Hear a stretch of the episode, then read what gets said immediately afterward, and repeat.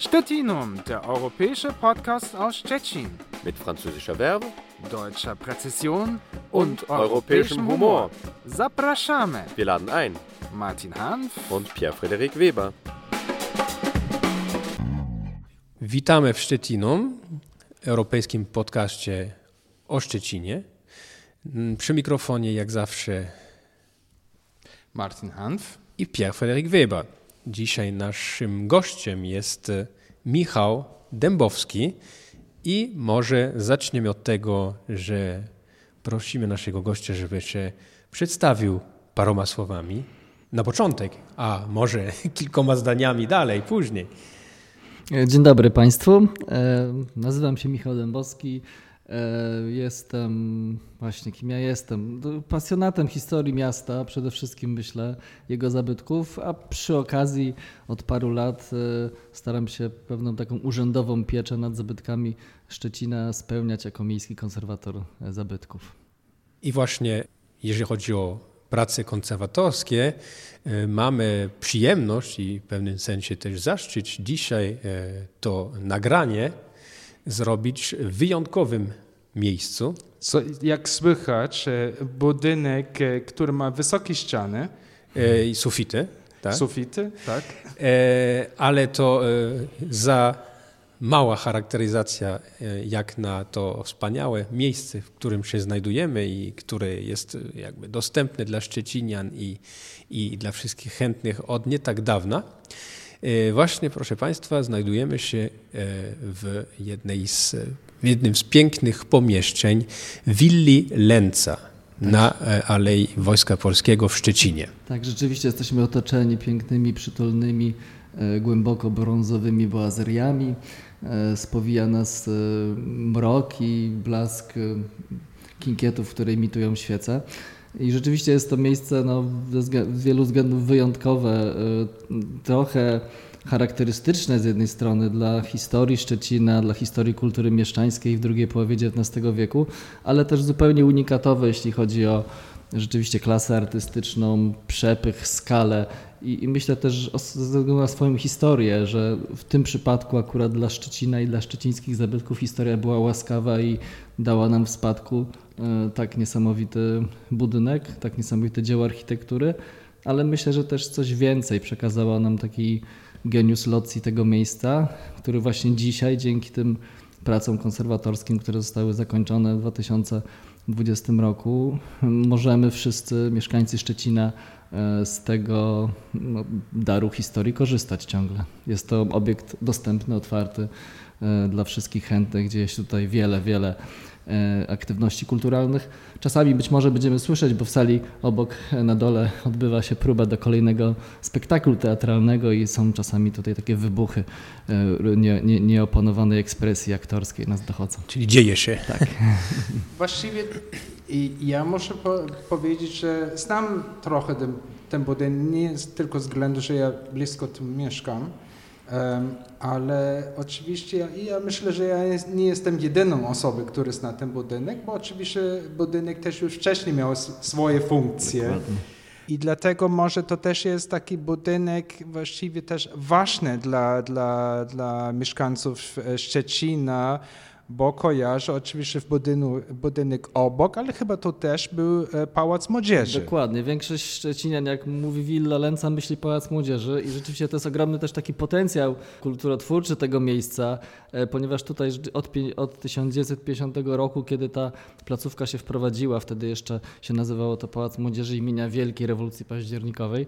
W założeniu miało być to tak e, na, na zasadzie trochę pionierów radzieckich, taka instytucja, która wychowała w duchu socjalizmu idealizmu pokolenia kolejnej młodzieży, a faktycznie stała się takim miejscem na niesamowitej historii aktywności kulturalnych. Tutaj były różne, to był jeden z trzech pawilonów rzeczywiście Pałacu Młodzieży, ale tutaj miały miejsce i przedstawienia, i warsztaty teatralne, i pracownie chemiczne, i modelarskie. I wystawy, co ja I wystawy, dokładnie. Były. Działo się tutaj bardzo, bardzo e, wiele i właściwie nie ma mieszkańca Szczecina, który nie znałby kogoś albo sam nie uczęszczał tutaj na jakieś e, zajęcia. I może dlatego też jest ten efekt, kiedy ludzie teraz chodzą do tego i, i porównają, jak wyglądał kiedyś ten tak zwany Pałac Młodzieży, no to oczywiście zrobi wielkie wrażenie. Bo... Efekt wow. Tak, tak. Dokładnie. Pokazujemy też to na wystawie na dole w piwnicy. Zachęcam wszystkich, żeby ją zwiedzić. Nie tylko historię budynku przed 1945 roku, jego kontekst jego powstania, ale również właśnie prace konserwatorskie, które tutaj zostały wykonane. I największe wrażenie zawsze zrobi ten zestawienie stanu przed i po. Rzeczywiście to warto pokazać, ile tutaj wysiłku i też no, środków niemałych finansowych zostało włożonych, żeby przywrócić dla miasta ten budynek, ale też muszę powiedzieć, że scenariusze były na, naprawdę bardzo różne. Tutaj długo się ta funkcja ważyła. Ja jestem przeszczęśliwy, że ten budynek jakby wrócił e, do miasta, można powiedzieć, do jego mieszkańców. Jest rzeczywiście otwartą, tętniącą życiem instytucją kultury i każdy z tego dziedzictwa może korzystać. Nie jest to kolejna siedziba banku czy, czy jakiejś instytucji, e, która, jest, no, która ma zamknięte bramy. I, I, trochę czekaliśmy też na, na otwarcie Willy Lenza, bo były też e, różne, mm, no można powiedzieć, trudności tutaj. E, w, w Opóźnienia czasami. Właściwie co były naj, naj, naj, najtrudniejsze tutaj wyzwanie, jeśli chodzi o te, tego budynku? Myślę, że wtedy no, niekorzystny czas trafił nas wszystkich e, pandemii, gdzie rzeczywiście było to no, duża trudność, żeby tą instytucję od razu uruchomić, ale też no, proszę pamiętać, że znajdujemy się w specyficznym miejscu, które ma swoje ścisłe uwarunkowania konserwatorskie ja nie chciałem, żeby to były ładne ściany do czegokolwiek, tak? Stąd jakby powstała też taka rada programowa, której mm, byłem, miałem okazję e, pracach uczestniczyć. E, i rzeczywiście dużo było tutaj różnych, często też no, sprzecznych ze sobą e, pomysłów, ale myślę, że czasami warto e, wziąć chwilę większego namysłu e, niż robić pewne rzeczy e, pochopnie, za szybko. Tak? I, i ten budynek, no, jego funkcja też musi trochę dojrzeć moim zdaniem do potrzeb mieszkańców. Oczywiście ona jest kreowana dzisiaj, myślę, że każdy może ocenić, jak, jak tutaj w tej roli sprawdza się obecna pani dyrektor Jagoda Kimber, aczkolwiek no, naprawdę nie można temu miejscu zarzucić jakiegoś marazmu, czy, czy że jest to muzeum, w którym chodzi się w kapciach, tylko rzeczywiście jest to żywa instytucja, żywy ośrodek e, kultury, który myślę, że jeszcze ma przed sobą bardzo długą przyszłość tak naprawdę, bo e, w kategorii instytucji kultury to jest, to jest raczkująca tak naprawdę instytucja i bardzo młoda, ale już mająca dalekosiężne plany. I właśnie Pan wspomniał o, o, o, tym, że to nie jest muzeum, do którego się wchodzi w kapciach, ale to jednak też wskazuje na to, można powiedzieć, na, na jakość, na wysoką jakość wykonania E, tej pracy konserwatorskiej, bo właśnie takie wrażenie się ma, jak się wchodzi, że to się wchodzi do naprawdę pięknego miejsca, do miejsca, na które trzeba też uważać, bo e, no, pachnie zabytkiem w pewnym sensie i e, w dobrym sensie. I tutaj może chciałby Pan zwrócić trochę może uwagę, czy nam przybliżyć z tego, co wiem, co pamiętam, w tych pracach konserwatorskich to właśnie włożone jest dużo, dużo pracy też rzemiosła i nie tylko, ale w dużej mierze też takich fachowców szczecińskich czy z regionu, prawda? Czy... Zgadza się, no, to jest taki zabytek, który no, właściwie nie, nie, nie wyczerpuje wiedzy czy umiejętności jednego wykonawcy, tak, czy jednego konserwatora. Proszę zwrócić uwagę, ile tutaj różnych technik konserwatorskich zostało zastosowanych od właśnie drewna, przez ceramikę, przez tkaninę, e, sztukaterię. No to jest naprawdę e, no, bardzo, bardzo kompleksowa, złożona praca konserwatorska. Ja jestem też dumny, że jednak podjęła się te zadania e, realizacji tych prac firma szczecińska, Koncert, która oczywiście no, korzystała z prac wielu, wielu podwykonawców. Wiele zakresów było jakby zleconych na zewnątrz, co jest naturalne. Wiele też ocierało się wręcz o pewne prace badawcze, czy takie naukowe, na przykład tkanina która została znaleziona, fragment tkaniny ściennej z jadalni, został zrekonstruowany przez Instytut Włókiennictwa e, w Łodzi, najlepszą tego typu specjalizującą się w tkaninie historycznej e, instytucję, wręcz no, z powtórzeniem z idealnego splotu kolorystyki, więc tak naprawdę cały proces konserwacji nigdy nie jest do końca przewidywalny i to jest najciekawsze w tym. Oczywiście to spędza sens powiek instytucji, które to muszą później spiąć finansowo i terminowo, ale no, zawsze zabytek zaskakuje E, podczas takich prac i wymaga no też, też, też dużej pokory, tak, żeby e, pewnych rzeczy nie robić na skróty i stąd też ten długi czas, e, kiedy no, mieszkańcy musieli czekać, aż ta willa zostanie im przywrócona. Oczywiście to nie jest tylko tak, że budynek może zrobić się znany w Polsce, ale oczywiście też gości zagraniczne i myślę też Niemcy. Tak, zdecydowanie. Mm, podoba się właściwie koncepcja i, i, i rezultat, e, co my teraz widzimy. Tak, no myślę, że Villa Lenza jest taką, no mówiąc tak trochę dziennikarską, może taką perłą w koronie rzeczywiście i zabytków Szczecina i też taką, takim salonem miasta, tak? Od początku było takie założenie, że będzie to również takie miejsce recepcyjne dla gości pana prezydenta, dla wyjątkowych gości miasta, ale też, które ma za zadanie promieniować gdzieś nie tylko na Szczecin, ale właśnie na cały region i muszę powiedzieć, że no reakcje naszych też gości z Niemiec, którzy często odwiedzają willę przy okazji głównie różnych konferencji czy właśnie spotkań E, związanych ze współpracą międzynarodową no są bardzo entuzjastyczne, kolokwialnie tak mówiąc, żartobliwie zbierają szczęki z podłogi i dziwią się, że do tej pory e, o tym miejscu nie wiedzieli.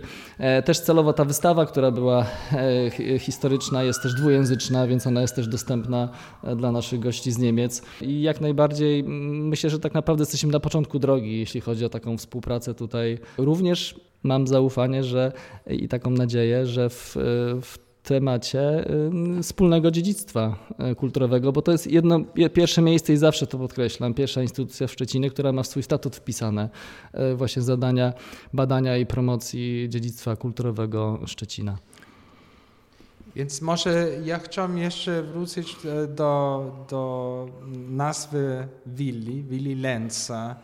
No kim był ten właściwie ten Lenz? Czy to był taki e, osoba, który chciał pokazać, jak bogaty on jest, czy tu czy on był wizjonerem, czy to w ogóle w tym, w tym czasie ten budynek był jakiś tam nowoczesny, czy, czy jak można, co można powiedzieć właściwie? Mogę to odkrycie, kim był, kim był Lenz i że w ogóle to jest Villa Lenza, jest to zasługą mojego świetnego kolegi, e, historyka sztuki szczecińskiego Macieja Słomińskiego, który jest też autorem pierwszej monografii tak naprawdę, którą z okazji otwarcia trochę e, przerobiliśmy, przeredagowaliśmy, dodaliśmy część e, taką konserwatorską, też zachęcam, bo jest to naprawdę piękna publikacja. I on tam no, dokładnie opisuje tą historię. E, Lenz był no, my tak mówimy dzisiaj może lekceważąco, że był noworyszem, tak? był tym, tym nowobogackim trochę, który bardzo szybką karierę zrobił e, na, na bazie no, czasów, jak to się mówi, gründerskich, tak? założycielskich, wtedy tej spekulacji na, na rynku e, finansowym, aukcyjnym, ale został od prostego mechanika, został dyrektorem, współudziałowcem jednej z największych w Niemczech fabryk wyrobów szamotowych, dawnej fabryki Didiera i tak naprawdę był sukcesem, e, był ojcem sukcesu finansowego, handlowego e, tego przedsiębiorstwa. No i myślę, że Villa była jego takim oczkiem w głowie. On chciał pokazać, zaznaczyć e, swój nowo zdobyty statut e, przez, e, przez właśnie ten budynek. Zatrudnił oczywiście, trochę zaryzykował, bo zatrudnił mało znanego architekta, świeżo po studiach w Drezdeńskiej Akademii, niejakiego Maxa Drexlera, którego tak naprawdę Villa Lenca pozostaje jedynym zrealizowanym dziełem, bo on nie doczekał się właściwie realizacji i zmarł w młodym wieku. Mm, ale ja patrzę na Willę Lenca jako coś więcej, ponieważ ona z samym Lencem była związana stosunkowo krótko. On też właściwie jak wybudował willę, to już karierę robił w stolicy cesarstwa, w Berlinie. Tam miał swoje dwa mieszkania służbowe. Tutaj pewnie tą willę traktował jako taki bardziej miejsce wypadów e, rodzinnych, czy też krótkich e, wypadów w interesach do Szczecina. Natomiast ja właśnie lubię myśleć o tym miejscu jako o takiej może trochę rękawicy rzuconej współczesnym mieszkańcom, współczesnym mieszczanom, jak oni dzisiaj się do tego odnoszą, e, czy chcą jakoś podjąć wyzwanie Lęca, który bardzo wysoko tą poprzeczkę e, postawił. Czy właśnie e, sama nazwa, no, nazwa jest ciekawa, bo to tak no, po niemiecku, choćby inaczej się pisze, bez T, ale to Lenz to się kojarzy właśnie z, z starym słowem na wiosnę, nie? Frühling. No, Villa Lenza to taki, taka piękna nazwa tak naprawdę, bo to jest e, dla tej willi, można powiedzieć, takie e, nowe, nowe narodzenie tak, tak naprawdę w, swojej, w swoim całym pięknie, że tak powiem. E, natomiast zastanawiam się, jak ta nazwa została e, jakby e, ustalona, tak? Czy, czy, czy, że będzie się tak nazywała ta instytucja i tak dalej. Czy wtedy e, to był jakby powód do dyskusji, do sporów, do polemiki, do niezgody, czy dość szybko, dość jasne było, że no to tak, skoro taki pan Lenz stworzył tą willę, bo tak no nazwiemy. Znaczy myślę, że to jest rzeczywiście jakiś rodzaj, nie chcę mówić za daleko hołdu, ale pewnie szacunku dla pamięci tego miejsca i dla osoby, która je wykreowała tak naprawdę swoją wolą. A nie, jakoś ja sobie sporów szczerze mówiąc nie przypominam, że byłoby coś, coś niestosownego, bardziej to na, naturalnie się odbyło. Tym bardziej, że no jednak Pałac Młodzieży, e, który tutaj e, gospodarzył do 2008 roku, zdaje się, on pisze swoją piękną, wspaniałą historię, tylko trochę w innym miejscu, tak? Jest w tej chwili tam w budynku szkolnym przy Alei Piastów i nie było powodów, żeby tutaj jakby wymyślać jakąś nową jakość i dla mnie to w samym sobie jest pewną wartością, tak? Że w sposób naturalny sięgamy jednak do przeszłości, do dziedzictwa i, i jednak budujemy jakąś ciągłość tej pamięci, mimo tego wszystkiego, co, co tutaj się stało, mimo tych zmiennych losów, bo tak naprawdę no, paradoksalnie Lenz tutaj był chyba najkrócej gospodarzem, jak patrząc na historię tej e, willi. Właśnie to nie, nie, nierzadko takie ogromne E, okazałe realizacje e, nie, nie, nie, nie, nie są używane za bardzo przez ich właściciele. To można wspomnieć chociaż ten ogromny zamek Chambord w tak, Francji, tak, który tak. król Francji chyba odwiedził dwa razy. Ale też zamek cesarski w Poznaniu na przykład. Właśnie, tak? właśnie. Który jest ostatnim zamkiem cesarskim Europy przecież. Dokładnie. Tak? Ale to jednak wskazuje też na, na pewną przemianę e, stosunku Szczecinian do, do tego dziedzictwa. Tak? I, i sam fakt, że wydaje się to po prostu naturalne, oczywiste, mhm. że oddajemy ten hołd, że po prostu wspominamy e, o, o, o nazwisku założyciela, e, że tak powiem, aczkolwiek był Niemcem, tak? No właśnie, to już zmienia, e, zmienia perspektywę. Właśnie ja mało, szyb, mało teraz słyszę, że te, te zastrzeżenie, że aczkolwiek był Niemcem, czy w ogóle ten przymiotnik taki mm, narodowy, jeśli chodzi o myślenie dziedzictwie, o dziedzictwie Szczecina, mam wrażenie, że jakoś nie jest dominujący w tej dyskusji. I to jest dla mnie pewna zmiana taka jakaś Właśnie. jakościowa, może pokoleniowa i jakby bardzo z dużym zainteresowaniem śledzę to. E, była taka ostatnia bardzo też symptomatyczna dla mnie wydarzenie. W zeszłym roku miała miejsce 200. rocznica e, urodzin Johannesa Quistorpa, człowieka, który właściwie wymyślił trochę Szczecin, można powiedzieć, tamtych czasów, drugiej połowy XIX wieku. Wymyślił Western tak naprawdę, to był jego projekt. Lenz był jego klientem, można powiedzieć. No i tak? właściwie prawie sąsiad, można tak, powiedzieć. właściwie prawie sąsiad, kilka willi dalej e, mieszkał i, i, i, tam, rzeczywiście, tam rzeczywiście żył i, i tą przestrzeń kierował. I dzisiaj w sposób taki naturalny oddolny, z, dzięki inicjatywie społecznej tak naprawdę ludzi, pasjonatów historii, przywróciliśmy groby zarówno Johannesa, jak i jego syna Martina na zdewastowanym cmentarzu w zespole Betanii, który był też dziełem jego życia. To była fundacja dobroczynna Diakonisek. E, szpital tak naprawdę. E, Który też właściwie możemy powiedzieć, że robiliśmy już program o, o, o, o pana Kwistorpa, mhm. więc e, jest nam to temat bardzo blisko. Dokładnie. Tak, ale chciałbym właśnie podkreślić, że na tej uroczystości, która no właśnie zjednoczyła bardzo różne środowiska, nie tylko zajmujące się tym tematem, ale również jakby na nowo poznające tą historię, na całej tej uroczystości może słowo Niemiec padło jeden raz, kiedy witaliśmy naszych gości z Niemiec, e, z serdecznych przyjaciół, którzy przyjechali z, e, z Düsseldorf, gdzie ta misja diakonisek jest e, kontynuowana. Był, był pastor, była najstarsza siostra, która jeszcze pamięta stary Szczecin i tutaj stąd się... I dla mnie to jest jakby takie symptomatyczne. Ja przytaczam taki wywiad, który bardzo mi się podobał, który publikuje w swojej książce świetnej zresztą o Sycylii Mikołajewski i Smolański. To w wydawnictwie czarnym wyszło, polecam, bardzo fascynująca książka i tam jest taki wywiad z takim bardzo już zaawansowanym wiekiem burmistrzem pięknego miasta Palermo. On się nazywa e, Leo Luca Orlando. E, zasłużona zresztą osoba dla walki z mafią, ale opowiada o współczesnym Palermo i też o myśleniu ludzi. To jest takie miasto o takim silnym rysie emigranckim, również tam jest dużo, e, no, dużo takich ludzi, których wydawałoby się ciężko będzie zasymilować z tym, z, tym, z tym starym miastem, związać z tą historią, z tym dziedzictwem, ale z drugiej strony to jest pewien rys też Sycylii, ale też mam wrażenie trochę Szczecina, że to zawsze była jakaś ludność e, napływowa, która mierzyła się z tym zastanym stanem i on taką bardzo dla mnie ważną refleksję powiedział, że właściwie młodzi ludzie, ja myślę bardziej o pokoleniu takim, e, do którego już się nie zaliczam, bardziej o pokoleniu takim, no jak to było ZY chyba, Y w tej chwili urodzonym mniej więcej tak w 90 latach czy do, do lat 2000. Oni mają jednak inną perspektywę patrzenia niż my.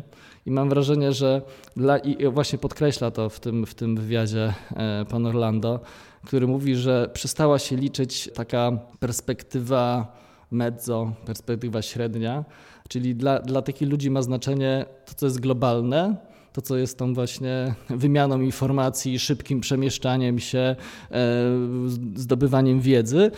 I tak naprawdę znaczenie ma to, co jest w tej skali mikro, co jest tym dzielnicą, otoczeniem najbliższym, to co bezpośredni wpływ ma e, na życie ludzi, a traci na znaczeniu właśnie taka, czy chcemy, czy nie, poczucie, że czymś ważnym jest no właśnie ta narodowość, organizacja państwowa, może tak, takie hasła, które no były, dominowały jakby w tym dyskursie też o, o dziedzictwie przecież przez ostatnie 200 lat tak naprawdę, tak, czy, czy wręcz od czasów e, no, wymyślenia w ogóle państw narodowych przez y, potomka tutaj Napoleona.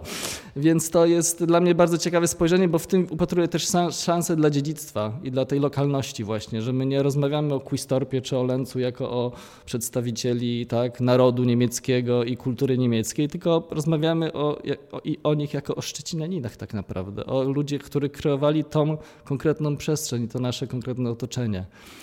Tak, tak na to staram się patrzeć. Ale oczywiście też chyba nie można ukrywać, że są tematy też trudniejsze. Jeśli jeden ciekawy temat ogólnie w Szczecinie, no to oczywiście są te parki, które mamy w Szczecinie. Tak. E, i, i, i, I czasami oczywiście są to parki, kiedyś cmentarze i tak dalej. I tu oczywiście to, to są oczywiście inne historie niż e, historie tego budynku. To są tematy oczywiście bardziej takie wrażliwe niż, niż e, jeśli rozmawiamy o, o osobę, które oczywiście każdy chyba w Szczecinie może powiedzieć, że Krzysztof miał bardzo taki pozytywny wpływ na rozwój miasta, ale oczywiście wiemy, że niektóre tematy są jeszcze i, i nawet w, w, takich, w naszych czasach teraz e, są to może niełatwe tematy. Może oczywiście młodzież e, albo młodsza generacja patrzy, e, ma nie taki... Mm, ma, nie, ma tego obciążenia może. Tak, tak, jak, jak my mamy, tak, ale, ale z drugiej mhm. strony oczywiście są to... Znaczy są. dla mnie zawsze no, trzeba rozumieć, tak, jakby taka dyskusja zaczyna się od, od zrozumienia i to jest ważne, czyli widzę edukacji który mam wrażenie, no nie jesteśmy może w takim optymalnym e, punkcie, zwłaszcza jeśli chodzi o edukację taką regionalną. Ja mhm. sam mam taką formację, że jednak studiowałem historię sztuki w, w Krakowie, tak, zupełnie inna perspektywa, zupełnie inne, inne akcenty i, i trochę do dzisiaj, szczerze mówiąc, czuję taki brak, szczególnie na poziomie średnim tutaj wykształcenia. E, życzyłbym sobie, żeby rzeczywiście więcej tych tematów e, było obecnych po prostu w systemie, w programach edukacji, zwłaszcza właśnie na poziomie średnim, bo to moim zdaniem bardzo, bardzo może pozytywnie y, w późniejszych, y, w późniejszej takiej właśnie debacie y, kiełkować. Ale, ale właściwie muszę powiedzieć, że w Niemczech są te same problemy, że, że często uczy się tej, tej, tej tej dużej historii, tej mhm. wielkiej historii, historii właściwie kraju, Europy, świat, ale mało uczymy się właściwie o naszego miejsca, gdzie my mieszkamy. I tu oczywiście jest to bardzo ważne, żeby, żeby też rozumieć, albo taki to chyba też ma dużo wpływ na, na tożsamości, jak ktoś mm, w, jakimś sensie dostaje też ta, takie mhm. edukacje i nie widzę się na przykład tylko jako Polak, tylko tej osoby, która jest ze Szczecina. Nie? No właśnie, ja myślę, że my jesteśmy w Szczecinie bardzo uprzywilejowani też e, w takim spojrzeniu e, i to wyszło na tej dyskusji ostatniej o, o, o po niemieckim właśnie, która była organizowana w Centrum Dialogu Przełomy, że zupełnie inaczej na te tematy patrzy ktoś z centralnej czy ze wschodniej Polski, a zupełnie inaczej my tutaj patrzymy. I myślę, że my jednak mamy tą przewagę, że że chyba nie mamy tych takich bezpośrednich jakichś obciążeń, bo my mamy jakby to na co dzień oswojone. Tak? Dla mnie jakby dzisiaj taka perspektywa, szczególnie po, po Schengen, po otwarciu granic, bo sam miałem no, dosyć długi epizod mieszkania po zachodniej stronie e, granicy i codziennego przemieszczania się również. Bardziej widzę jednak no, no, no, dzisiaj taką niesamowitą możliwość, że jednak ta granica przestała mieć może za daleko mówię, ale dla mnie przynajmniej w takiej rozumieniu o przestrzeni historycznej przestała mieć jakieś takie duże znaczenie. Zresztą tutaj na północ od Gryfina przecież była no, ona granicą sztuczną tak naprawdę, tak? dzielącą ten dawny powiat Randow i no nie da się dzisiaj ukryć, że no jedziemy, prawda, czy tam z tego Wołczkowa do, do Plywen, czy do, do tych miejscowości nadgranicznych one właściwie wyglądają tak samo tak naprawdę. Tak? My, my znamy tą przestrzeń, ona jest, ona jest dla nas oswojona, mamy ten kościół z kwadr granitowych, tak? mamy te zagrody, które które no, wyglądają mniej więcej, jeśli chodzi o układ e, przestrzenny, tak samo. I ja na przykład dużo lepiej mam oswojoną tę przestrzeń, dużo lepiej się w niej czuję niż na przykład jak pojadę gdzieś tam na wieś e, małopolską, tak, czy już nie mówiąc o mazowieckiej na przykład krajobrazie, tak, to mówię całkiem bez żadnych tutaj e, uprzedzeń. Ale mimo wszystko to, to z czym Szczecin musi się, czy mieszkańcy, czy władze, czy inicjatywy oddolne, czy odgórne tutaj w tym przypadku akurat e, nie ma wielkiej różnicy, e, z czym e, Szczecin, tak powiedzmy ogólnie, musi się nadal nieraz zmierzać, to jest to, że promowanie albo interesowanie się sobą, czy powiedzmy regionem i tak dalej, jest uważane z punktu widzenia bardziej centralnego za coś peryferyjnego, peryferyjnego regionalnego. Na przykład to widzimy w związku z badaniami nad, nad historią. Jeżeli ktoś będzie chciał być pomorzoznawcą jako historyk, no to będzie klasyfikowane w kategorii regionalistycznej. Tak? A, a jeżeli ktoś tam e, e, w Warszawie interesuje historią Mazowsza, no, no to, to nie automatycznie kojarzy się z regionalnym, bo to jest przecież centralne wokół Warszawy i tak dalej. Tak? Znaczy jasne, no ja też to odczuwam, szczerze mówiąc, tutaj w branży myślenia o dziedzictwie, bo przypominam, że nasze ministerstwo też ma w nazwie ten ciągle ten y, przymiotnik narodowy, prawda? I tak samo instytucja kultury ministra, która która zajmuje się dziedzictwem, e, jest to e, Instytut Narodowy Instytut Dziedzictwa, tak? Czyli widać, że ta kategoria narodowa, ona zresztą też jest no, obecna mocno tutaj w, w, konstytucji nawet, jak spojrzymy, tak? Jest to od razu jakby tak ustawione, tylko pytanie, czy no, z naszego punktu widzenia nie, nie, nie, powinny, nie powinien być ten akcent jednak inaczej stawiany, tak? Co znaczy narodowa? Może mówimy o wielonarodowej, tak? Albo właśnie o tej regionalnej. Ja, ja pamiętam, kiedy ja mniej więcej 20 lat temu wyprowadziłem się do, do, do, do Szczecina, to, to dla mnie to w pierwszym momencie było to dziwne, że w Szczecinie jest Muzeum Narodowe. I też w innych miejscowościach narodowych. No bo, bo właściwie w Niemczech tak, tak nie jest. Nie? No to, to właściwie mają nazwy i albo oczywiście z, albo regionalne, tak jak w Greifswaldzie tak, na tak, przykład, tak. nie? E, ale to może też no, trochę taki pokazuje, jak, jak to jest traktowane też w Polsce. No i też e, oczywiście nie, nie jedno, e, nie jeden element tak, e, ważny dziedzictwa historii Szczecina i regionu, kiedy go chcemy właśnie no, segregować, czy albo przydzielić, myśląc w takich kategoriach narodowych, to mamy kłopot. Tak? I też jeżeli się interesujemy nimi, chcemy właśnie uzyskać odpowiednie wsparcie finansowe, żeby coś realizować. No, to, to chyba nie jest y, do końca y, przypadkiem, że ostatnio wydany właśnie pierwszy y, polskojęzyczny, właśnie polskojęzyczna wersja kroniki Friedeborna tak, została zrealizowana z funduszy transgranicznych Interreg, europejskich, tak. Interreg, tak, ze współpracy ze sąsiadem, tak, ponad granicę. To jest też symptomatyczne. To jest symptomatyczne, ale ja powiem może tak przewrotnie, że to pytanie, czy to jest problem, czy to jest bardziej problem tych panów, co siedzą tam za tymi biurkami w Warszawie, w ministerstwie, czy to jest nasz problem, tak? Mam wrażenie właśnie, że to, że są możliwości dzisiaj właśnie wynikające e, no, z też polityki Unii Europejskiej, wspierania tego typu e, inicjatyw właśnie e, transgranicznych, czy, czy można powiedzieć ponadnarodowych, żeby właśnie tutaj upatrywać jakąś e, swoją szansę. Aczkolwiek zgadzam się, że być może no, przydałaby się tutaj pewna refleksja, pewna zmiana myślenia, czy, czy jakaś szersza debata, jak dzisiaj te proporcje, powiedziałbym, w myśleniu o, o, o, tym dziedzictwie ustawić, bo mam wrażenie, że to nie my mamy z tym problem, tylko właśnie ktoś może mieć z zewnątrz z tym problem. Stettinum, der europäische Podcast aus Szczecin. Może skończymy w tym momencie tu w, w, w tym temacie. Myślałem, albo, albo inaczej, ja myślałem jeszcze o jakiś inny temat, bo oczywiście rozmawiamy tu o budynku, który jak po niemiecku mówi, że miał swój Dornröschenschlaf.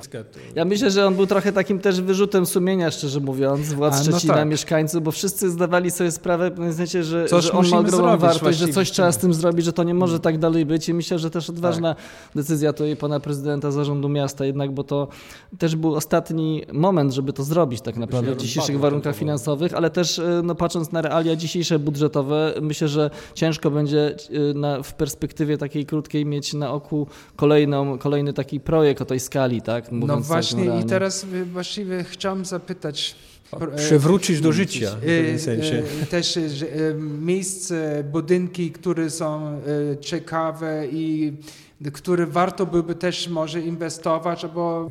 Jaka by była ta, taka bucket list dla, dla Pana? Co tam trzeba by było jeszcze e, zaliczyć tam no ja, ja też e, no, mam tą rolę, że trochę bardziej staram się e, pilnować, jeśli chodzi tutaj, czy stymulować, niż też jakby, no bo, bo to jest bardzo łatwo tak się mówi, nie? Co ja bym sobie tam życzył, co ja bym widział, ale mm. wiem, jakie są trochę realia i, i z czym się gdzieś tam musimy mierzyć. Dla mnie, nie wiem, takim miejscem, o którym marzę, żeby kiedyś jeszcze zobaczyć takie, no może, może zrewitalizowane to złe słowo, ale przywrócone mieszkańcom, no to szczególnie mnie w Szczecinie użyka szukają no, połączenia tych walorów kulturowych e, z walorami przyrodniczymi. Myślę, że taki obiekt na przykład jak wieża właśnie rzeczonego Quistorpa, który od lat no, pozostaje w ruinie, a jest świetnym miejscem chętnie odwiedzanym, spacerowym przez mieszkańców, gdyby tam no, utrwalić ten obiekt w formie trwałej ruiny, czy wręcz odbudować w formie takiej platformy widokowej, no byłby to świetne na pewno miejsce, które właśnie łączyłoby e, takie walory spędzania wolnego czasu, rekreacji właśnie z historią i wiele takich miejsc miejsc jest naprawdę w Szczecinie, e, też na północy miasta, w tych dzielnicach, no takich, których się może mało kto zapuszcza, ale ostatnio odkryliśmy, znaczy dzięki tutaj też społecznikom e, ze Szczecińskiego Szlaku Widokowego, e, niesamowitą willę Sztruca, która przetrwała na Golęcinie z tą piękną witrażem Syrenki, o których tak naprawdę mało osób wiedziało, dopiero kiedy zostało to rozpropagowane, to no, zupełnie niesamowita klasa tego witraża się objawiła wszystkim e, mieszkańcom miasta, więc myślę, że wiele miejsc takich jeszcze nieoczywistych czeka e, na odkrycie. Również jeśli chodzi o architekturę przykład poprzemysłową, która do tej pory no, nie była zbyt eksponowana, doceniana. Ostatnio na sesji Rady Miasta była dyskutowana dosyć burzliwie sprzedaż dawnej olejarni, która jest chyba najlepszym przykładem właśnie takiej postindustrialnej architektury która no już popada niestety w ruinę i czeka na te swoje e, drugie życie. E, bo oczywiście rozmawiamy cały czas o, o, mm, o budynki, o miejsce, które zostało wbudowane jeszcze w czasie, kiedy Szczecin był Szczecin, tak. E, ale oczywiście też po II wojnie światowej, no tu też mamy ciekawy przykład. Ja zastanawiam się tylko, że, że ludzie też mają może już trochę jakieś inne myślenie, jeśli chodzi o budynku po wojnie, które zostało w czasie PRL-u. Ja mam wrażenie, że w innych krajach to oczywiście, albo też w Polsce są oczywiście przykłady, że traktujemy to też jako, jako, jako miejsce, albo takie, które mhm. E, warto, żeby tu też e, się bać. Tak, myślę, że tutaj tą dyskusję całkiem odważnie, jak na tamte czasy, jako pierwsza wywołała jeszcze pani konserwator Ewa Stanecka wraz z pisem kina Kosmos e, do rejestru zabytków. Nie wiem, czy panowie pamiętają, ile było też przeciwników, w jakiej gorącej atmosferze odbywał się ten wpis do rejestru. Myślę, że to był taki balon trochę próbny, testowy, tak? Gdzie rzeczywiście w pewnym sensie ta debata została zainicjowana. Niewiele się szczerze mówiąc wydarzyło tak systemowo od tamtego czasu, jeśli chodzi o taką systemową ochronę tego e, dziedzictwa e, powojennego. Trochę się to odbywa bardziej po cichu, można powiedzieć, bo ja mam też wiele obiektów już włączonych do e, ewidencji konserwatorskiej, nawet jak Śródmiejską Dzielnicę Mieszkaniową, przykład tego naszego szczecińskiego socrealizmu, który jest taki no, łatwo strawialny w porównaniu z tym warszawskim, tak, pompierskim, bardzo przeskalowanym, to ten szczeciński jest jakoś tak wpisany. Mówię oczywiście o tej zabudowie e, na, przy placu lotników wzdłuż tak zwanej Alei Fontan. Dzisiaj też przechodziłem, tam już stoi rusztowanie na jednej elewacji i będzie ona e, no, przywracana do swojego oryginalnego wyglądu, ale to też mówimy przede wszystkim o obiektach tego socmodernizmu, jak to się e, określa. Jest no, parę rzeczy, no niestety zostało powiem wprost, tak jak e, budynek e, dawnego Wojewódzkiego Domu Sportu, Szczecińskiego Domu Sportu obecnie, który no, no, pewnie w najbliższej perspektywie dosyć dużym przeobrażeniom e, ulegnie, ale no, ja tam pilnuję przynajmniej, żeby nie wszystko z tych walorów tam plastycznych, wystroju wnętrza, mozaik zostało usuniętych, tylko żeby było rzeczywiście na miejscu zakonserwowanych. Mamy no, świetne przykłady, takie wręcz podręcznikowe, które są pokazywane w skali kraju, jak na przykład aula kopernikańska, Mariana Rąbka również, jak wiata na pogodnie kolejowa, która też doczekała się wpisu do rejestru, tylko ja bym bardziej widział, żeby to nie były takie, taka ochrona w warunkach interwencyjnych, grozi jakaś inwestycja, prze, przebudowa, rozbiórka, tak, są jakieś plany i nagle staje konserwator, mówi stop. Okej, okay, to też jest jego rola, żeby pilnować tego, ale jednak, jednak wolałbym, żeby to było prze przemyślane, przedyskutowane i żeby był wokół tego pewien konsensus, tak? bo później no, w warunkach takich no, konfliktowych jednak e, trudniej się rozmawia i trudniej przekonać też zwłaszcza no, właściciela, partnerów, żeby tego typu obiekty chronić. Ale z drugiej strony oczywiście te, te, te dyskusje są bardzo, bardzo potrzebne też, albo te, te dyskusje są potrzebne, żeby się sich bewusst werden, jak to jest. Świadomy być, tak. tak. Um, wartości. Tego, wartości mhm. miejsca i budynków. Znaczy ja myślę, że tutaj tak można powiedzieć doktrynalnie, czy tak teoretycznie to środowisko konserwatorskie ma narzędzia, jest gotowe jakby do dyskusji na ten temat. Są pewne kryteria wartościowania tego typu architektury też E, wypracowane. Więc jakby e, do, do tego jesteśmy przygotowani, natomiast rzeczywiście brakuje mi trochę takiego e, szerszego kontekstu społecznego tej dyskusji. Tak? Trochę mam wrażenie, że wszyscy do, od wszystkiego są specjalistami też, mają, mało, mało, mało mamy do siebie też zaufania, też czasami do swojej wiedzy, profesjonalizmu. Tak? Oczywiście każdy ma prawo, myślę, się wypowiedzieć w takiej debacie, uczestniczyć. Natomiast później nie przekłada się to też na pewne narzędzia prawne, muszę przyznać, tak? bo można mieć bardzo dobre intencje, takie życzeniowe trochę wishful thinking, tak? jeśli chodzi o, o ochronę tego typu e, obiektów, a później no, się zderzamy z taką twardymi narzędziami, jakimi dysponujemy, tak, prawnymi. Tutaj w tym przypadku akurat dziedzictwa powojennego to był taki pomysł takiej miękkiej, można powiedzieć, trochę ochrony. Była taka magiczna lista tak zwanych dóbr kultury współczesnej, ale która tak naprawdę pozostała tylko zapisem na papierze, tak, i nie przełożyła się na, na skutki tak, dla ochrony tych obiektów. Ja też jestem przeciwnikiem trochę, żeby konserwatorzy wchodzili w nie swoje buty. Ostatnio była taka głośna dyskusja na temat wpisu takiej kaplicy e, wybudowanej w 2011 roku przez konserwatora mazowieckiego, który ją wpisał do rejestru zabytków, no, która no, nie spełnia, no, co by nie powiedzieć, kryteriów w ogóle ustawowych, bo nie jest to jakieś tam dzieło minionych pokoleń, nie ma tego jednak kryterium dawności i, i możemy właściwie w nieskończoność rozszerzać te granice pojęciowe zabytku, ale chyba też nie o to chodzi, mam wrażenie. Tak? Myślę, że to powinno się odbywać w większym jednak namyśle, refleksji, czy też no, konsensusie społecznym. No tak, bo jak już zapisane, e, spisane, to trzeba też e, dbać. A poza tym to trochę wywraca w ogóle pewną, pewną filozofię też ochrony zabytków. Nie? To jest taki interwencyjny wpis, który później e, ciężko, no, no, źle ustawia dyskusję na przyszłość też, tak? No, na ten temat. Trzeba być bardzo uważnym, moim zdaniem, tutaj dużej rozwagi jednak przykładać. Stettinum, der europäische Podcast aus Szczecin. Bardzo dziękujemy za wywiad, za rozmowy dzisiejsze w tym wspaniałym, ciekawym budynku. To był 45. edycję Stettinum, europejski podcast ze Szczecina. Przy mikrofonie, jak zawsze, Martin Hanf i Pierfrek Weber. Dziękujemy. Dziękuję bardzo i zapraszam do odkrywania Wigli i zabytków Szczecina. Z nami był Michał Dębowski, konserwator miejski w Szczecinie. Dziękuję. Stettinum, der europäische Podcast aus Stettin. Mit französischer Verbe, deutscher Präzision und, und europäischem Humor. Zapraszamy. Wir laden ein. Martin Hanf und Pierre-Frederik Weber.